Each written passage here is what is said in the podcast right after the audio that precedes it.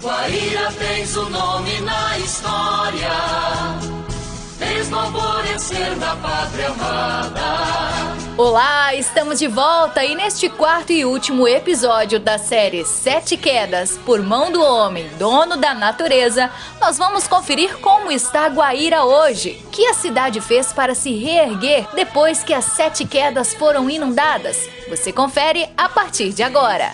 Que possa suplantar este recanto feliz do meu Brasil. No ano de 1982, um dos principais cartões postais do Brasil e do mundo teve fim, quando, em nome do progresso econômico, surgiu a construção da usina hidrelétrica de Itaipu, que deu fim às sete quedas de Guaíra. O fim das sete quedas representaram dois grandes impactos, o ambiental e o econômico. O ambiental pela intervenção do homem na natureza e o econômico pelo desmantelamento da atividade turística e a perda de grandes porções de terras agricultáveis. A economia da erva mate em Guaíra é a precursora de uma organização espacial que constitui elementos definidores da paisagem, considerando as suas características produtivas. A empresa Mate Laranjeira se estabelece em Guaíra, fazendo ali a fundação do Porto Mojole. Diziam Monjole, porto adquirido de um argentino do mesmo nome, atual Porto Paragem.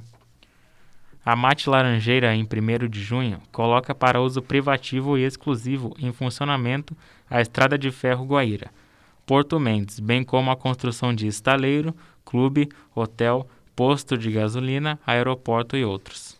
Da Argentina vinham para Guaíra e Campanário combustíveis, veículos, motores, máquinas, equipamentos, peças de reposição, entre outros, provenientes dos Estados Unidos, Inglaterra e Alemanha, via Rio Paraná, vinham de São Paulo insumos e produtos.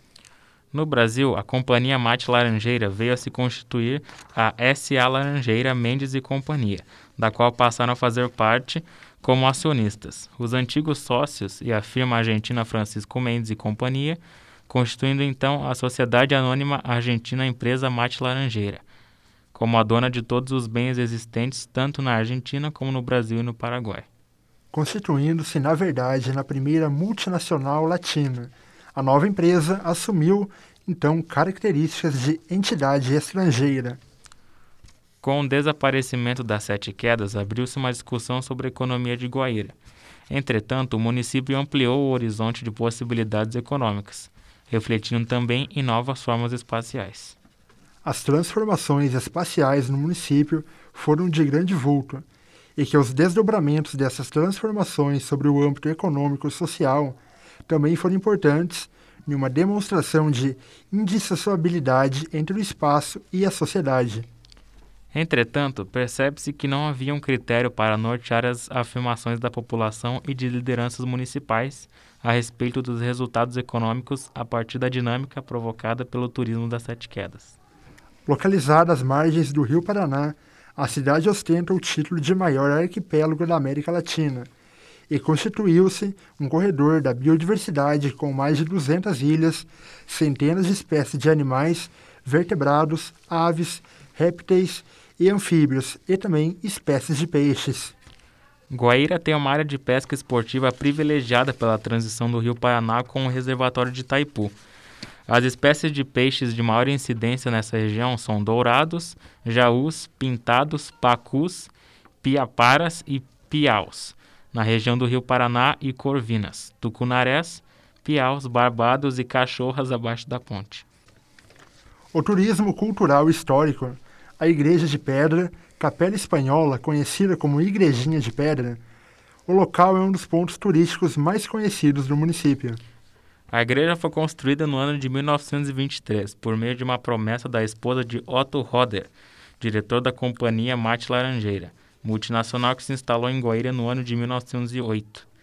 Otto foi morto em acidente aéreo e sua esposa prometeu construir uma igreja se encontrasse o corpo dele.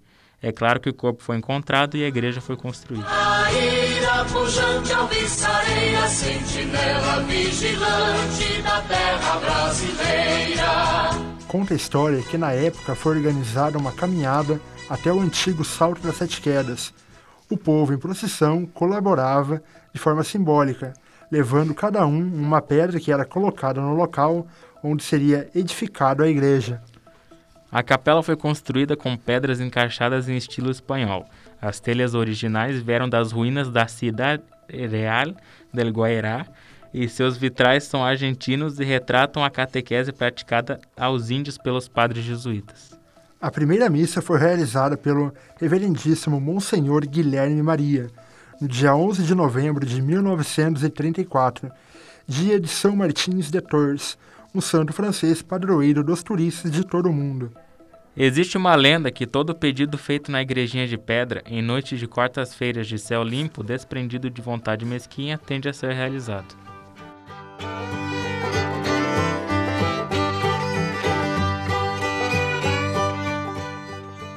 O Museu Sete Quedas foi fundado no ano de 1956 pela família Matsuyama. Antes do de desaparecimento das Sete Quedas, era muito frequentado por turistas que vinham de diversas partes do mundo conhecer o seu acervo, que contava com as principais espécies da fauna que habitavam a região, taxideterminados por Alfredo Krause.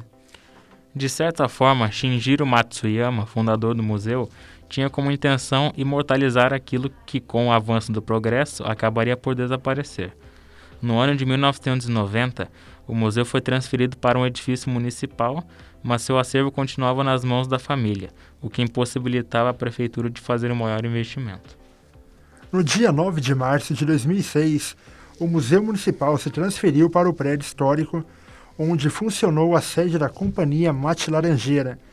O edifício passou por uma importante recuperação, trazendo de volta a arquitetura histórica que marcou a colonização da região.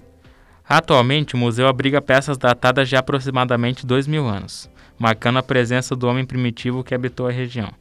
Nele é possível apreciar objetos de valor incalculável, como a cruz de Caravaggio, peça com mais de 400 anos, fundida no século XVI, como símbolo das missões e as vestes de padres jesuítas que ajudaram na catequização dos índios guaranis. Além disso, Guaíra conta com o Cruzeiro das Américas, com seus mitos e, e suas lendas, uma área de lazer em forma de aldeia para eventos. As sete quedas, verdadeiro esplendor, é entre todos o maior encantamento. Tu és Maria, um jardim em flor, onde a natureza ergueu um monumento. Sete quedas por nós passaram e não soubemos. Ah, não soubemos amá-las. E todas sete foram mortas e todas sete somem no ar. Sete fantasmas, sete crimes dos vivos golpeando a vida, que nunca mais renascerá. Foi a fibra do homem brasileiro que nos legou esta senda do progresso e assim nós finalizamos este trabalho desenvolvido pelos alunos do terceiro período do curso de jornalismo do Centro Universitário FAG na disciplina de jornalismo sonoro, sob a orientação da professora Talita Ferraz. Até uma próxima. Obrigada.